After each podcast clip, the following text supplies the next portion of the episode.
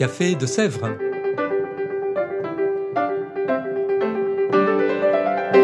Au Café de Sèvres, on discute philosophie et théologie.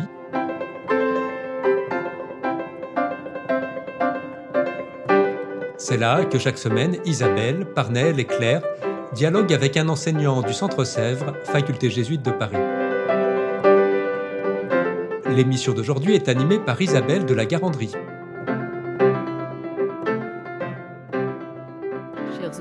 Chers auditeurs, bonjour, bienvenue dans ce nouvel épisode du Café de Sèvres. Nous recevons aujourd'hui Geneviève Como et Dominique Coatanea. Geneviève et Dominique, bonjour. Bonjour. Bonjour. Geneviève Como, vous êtes Xavier, enseignante en théologie fondamentale depuis plusieurs années ici même, et Dominique Coatanea, euh, enseignante en théologie morale. Mais nous vous recevons aujourd'hui pour une question assez transversale, somme toute, puisque toutes les deux, vous êtes membres du groupe de recherche Hommes et femmes en Église, qui existe depuis 4 ans et qui va connaître une forme de point d'orgue, disons-le, avec une journée d'études qui a lieu le 25 mai 2023, Hommes et femmes en Église, du nouveau. Alors justement, avant de, avec un grand point d'interrogation, avant d'entrer dans le détail de cette journée, quelle a été exactement la genèse Enfin, finalement, qu'est-ce qui a créé ce grand projet? Alors nous avons commencé de fait ce groupe de recherche hommes et femmes dans l'Église et l'intitulé c'est bien hommes et femmes. On n'a pas voulu se centrer sur la question de la place des femmes, mais plutôt sur les relations entre hommes et femmes. Qu'est-ce qui se joue dans les relations entre hommes et femmes en Église?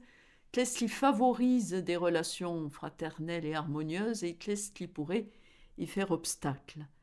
Et on a pris cette euh, question-là parce qu'il nous a semblé euh, qu'il y avait un double décalage de la pratique de l'Église par rapport, d'une part, bien sûr, aux, recherches, aux aspirations, euh, à tout ce qui se cherche dans la société contemporaine sur les relations entre hommes et femmes, mais aussi un décalage de la pratique de l'Église par rapport au Nouveau Testament, au témoignage de liberté du Nouveau Testament, aussi bien les relations de Jésus avec les femmes que les pratiques des premières communautés chrétiennes telles qu'on peut le voir dans le Nouveau Testament. Alors certes, il ne faut pas rêver, il ne faut pas idéaliser les premières communautés chrétiennes, il ne faut pas non plus penser qu'on va pouvoir vivre euh, exactement comme elle, mais en tout cas, il nous a semblé qu'il y avait un décalage entre ce que vit l'Église aujourd'hui et ce que nous dit le Nouveau Testament et que c'était bon, après tout, de s'interroger et de voir euh, s'il n'y aurait pas lieu d'avancer un peu sur la question. D'avancer un peu sur la question, quelles semblent être les lignes de crête du constat que vous avez pu faire? Alors, déjà, la méthode de, ce travail de recherche durant quatre ans, c'était de partir d'un constat. Et pour essayer d'étayer ce constat, de d'écouter des témoins, euh, des hommes et des femmes qui ont été conduits à exercer des responsabilités dans l'Église et qui du coup pouvaient décrypter la manière dont se jouaient ces relations.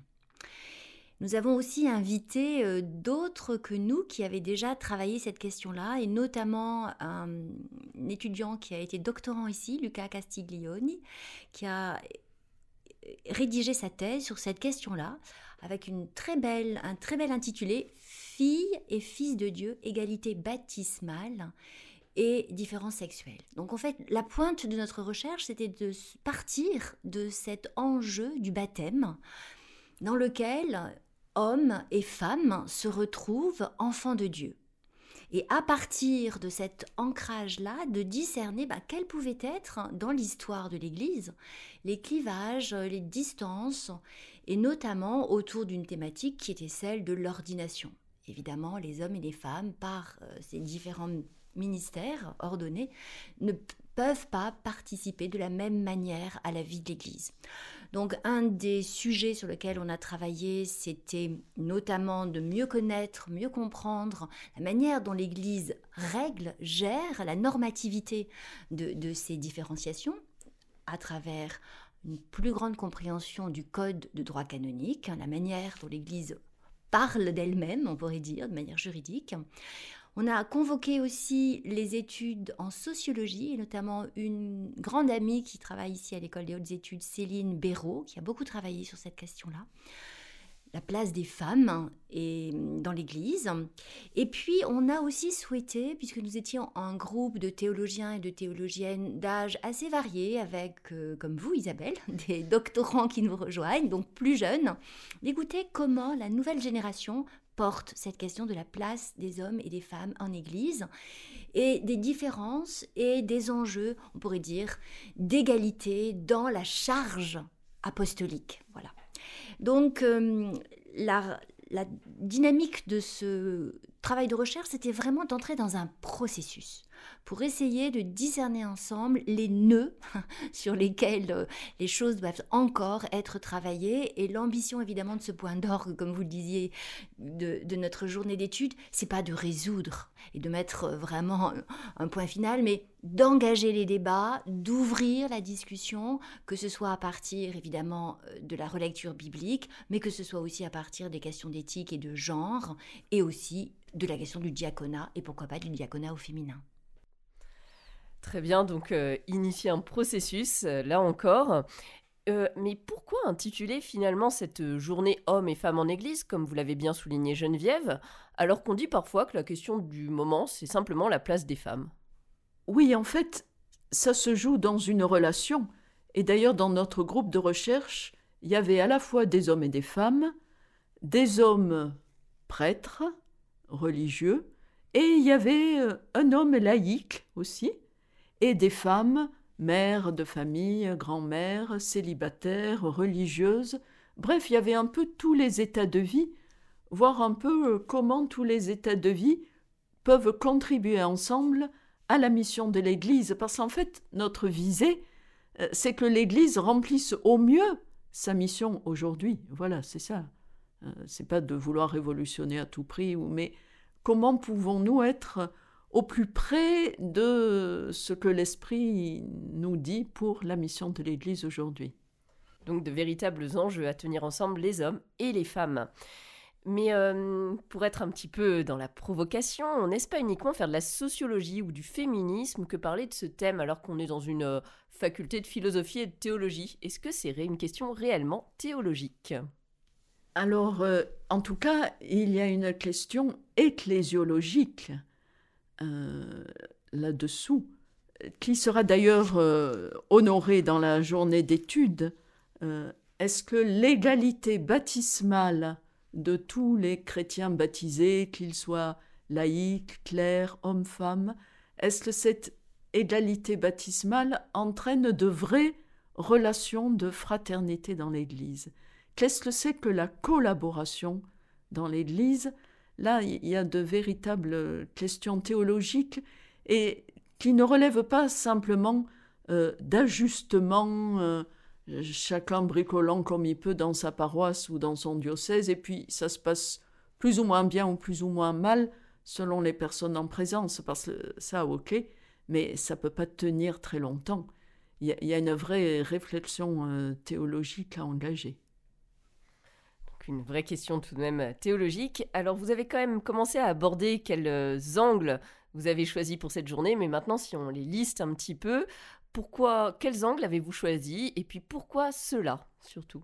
Alors nous avons choisi de partir de l'actualité du processus synodal, où il y a eu les étapes nationales et les étapes continentales. Et donc euh, un, enseignant du Centre Sèvres, un ami de notre séminaire, François Audinet, va venir nous parler de ce processus, puisqu'il y a été associé de très près euh, en France et en Europe, et il va nous dire ce qu'il a entendu des diverses remontées sur les relations entre hommes et femmes. Voilà, on va partir donc du processus synodal. Et puis il y aura une euh, table ronde ensuite avec des témoignages de terrain. Et dans ces témoignages de terrain, il y aura différentes personnes situées de différentes manières ecclésialement, mais il y aura deux délégués générales. Délégués générales femmes, une dans le diocèse de Poitiers et une pour la mission de France, qui portent le nom de délégué général. Si elles étaient hommes et prêtres, on dirait vicaire général. Voilà, donc ce genre de mission euh, commence à exister et elle nous... il y aura donc ces témoignages de terrain. L'enjeu, c'est pour cette, pour cette journée d'alterner entre, un peu comme nous l'avons vécu pendant le séminaire, d'alterner une compréhension et une dynamique qui est inductive, on va dire, qui part des expérimentations, de ce qui se joue sur le terrain, et puis une reprise, alors vous l'avez souligné avec humour Isabelle, est-ce que c'est une reprise théologique, mais c'est plus large, c'est interdisciplinaire, voilà. Et je crois pas qu'on puisse aborder la question hommes et femmes en église hors sol, tout simplement parce que l'église n'est pas hors sol, elle est située dans un monde, dans une histoire, et dans cette histoire du 21e siècle, dans lequel l'enjeu de l'égalité homme-femme, on pourrait même dire de la dignité de la personne humaine à l'image et à la ressemblance de Dieu se joue aussi dans la manière dont l'Église est en cohérence avec le message qu'elle porte, qui est cette dynamique d'une reconnaissance que Dieu est, à l'œuvre dans cette altérité fondamentale.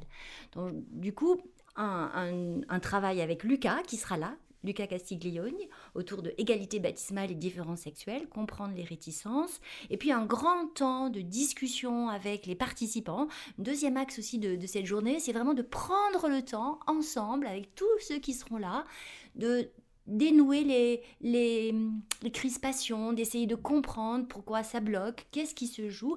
Alors évidemment, trois grandes questions hein, depuis le, le début, je, dirais, de, l'aventure de l'humanité avec euh, ce Dieu qui nous rejoint, c'est au fond autour du pouvoir, de l'avoir et du savoir, hein, les, les, grandes tentations de Jésus au désert, mais qui sont en permanence les nôtres, et évidemment de manière éminente dans la différence et dans la relation homme-femme. Hein. Comment ça se joue de dénouer ces enjeux. Alors l'après-midi sera consacré à ça, un apport plus philosophique autour d'une anthropologie philosophique, l'Église et le corps des femmes, par Clarisse Picard. Ensuite, un travail plus biblique avec Anne-Marie Pelletier, les écritures bibliques, quel modèle pour une anthropologie théologique, et puis Guillaume Cos et Hélène Bricourt, qui sont l'un philosophe et l'autre théologienne à l'Institut catholique de Paris.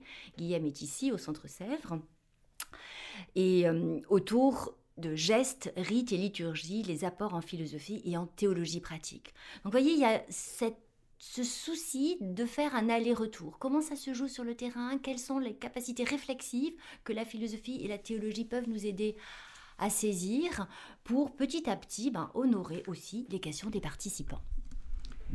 Et puis nous aurons aussi l'intervention de Christophe Théobald, qui va nous parler d'un chemin à parcourir, c'est pas encore fait complètement, de l'égalité à la fraternité. Le Concile Vatican II, dans l'Omen Gentium, a induit cette idée de l'égalité de tous les baptisés, mais à quelles conditions est-ce que cela peut devenir une vraie fraternité, comme le dit euh, le pape François, pour qui le mot de fraternité est très important et très cher voilà, puis à la fin de la journée, euh, différents intervenants euh, participeront à une table ronde et à un échange avec tous ceux qui seront là. La journée a lieu en présentiel et en distanciel. Une manière de rejoindre le plus grand nombre, et par la diversité des angles, et par ces deux modalités de participation à cette journée. Alors vous avez commencé également à envisager certains des enjeux de la journée, aussi en parlant de processus Qu'est-ce que vous diriez sur les enjeux majeurs recherchés par la tenue de cette journée? Peut-être un des enjeux, ce serait d'essayer de comprendre davantage les réticences euh, qu'on sent s'exprimer autour de relations entre hommes et femmes plus fraternelles et dans l'Église. Euh, d'où viennent ces réticences? Euh, Quels en sont les, les facteurs? Et un autre enjeu, ce serait d'essayer de voir ce qui, sur le terrain, se fait déjà. Parce qu'au niveau biblique, au niveau historique, au niveau théologique, beaucoup de recherches ont eu lieu depuis Vatican II. Elles sont peut-être pas encore complètement vulgarisées, nous allons essayer de les vulgariser, mais euh, là où le bas blesse, c'est comment inscrire toutes ces recherches dans des pratiques euh, diverses sans doute de l'Église. Et donc c'est en cela que les témoignages de terrain pourront donner des idées, ouvrir un peu l'imagination pour de nouveaux possibles. Ce sont les enjeux un peu généraux. Peut-être chacune d'entre vous, s'il y a un enjeu plus personnel ou une thématique que vous avez pu creuser et pour donner envie à nos auditeurs euh, d'aller plus loin et si possible de participer à cette journée Quelque chose qui vous marque plus personnellement J'insisterai volontiers sur euh, les expérimentations et la créativité dans les pratiques. Tout à l'heure, on a dit qu'un certain nombre de choses se cherchaient déjà sur le terrain, notamment donner à des femmes la responsabilité de déléguer diocésain ou de déléguer de mouvement.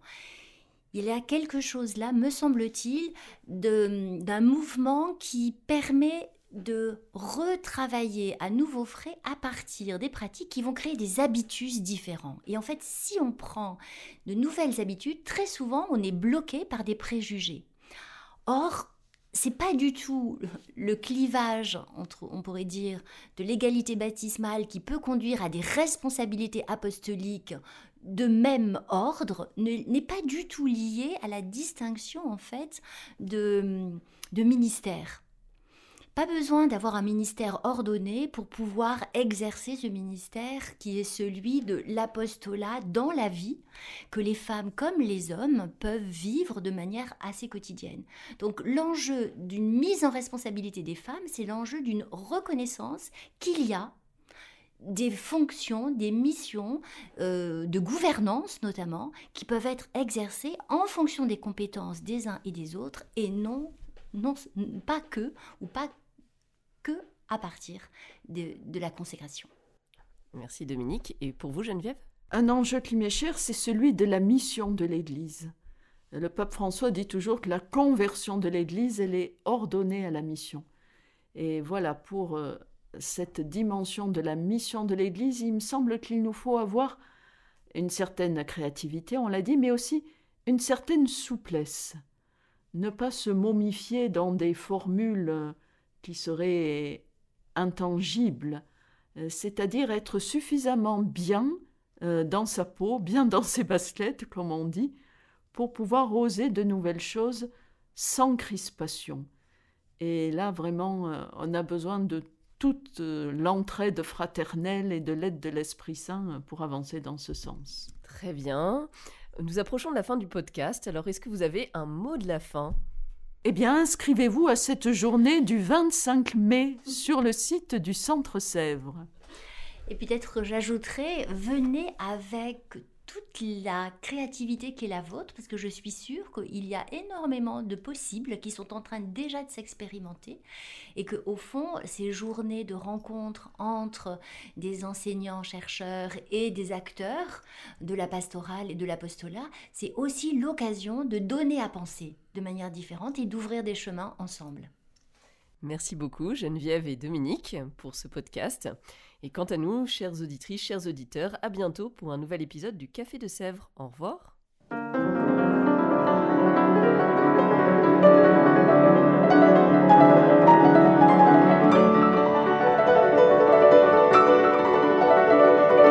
Vous écoutiez Café de Sèvres, le podcast du Centre Sèvres, Faculté jésuite de Paris, en partenariat avec RCF.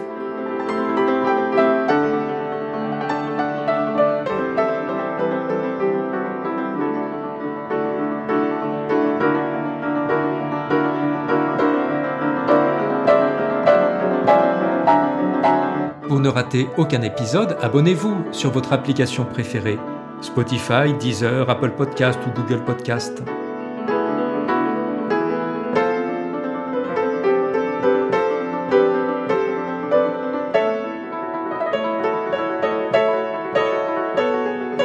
Et sur notre site internet www.centresèvres.com, découvrez l'ensemble de nos cours et conférences en philosophie et théologie.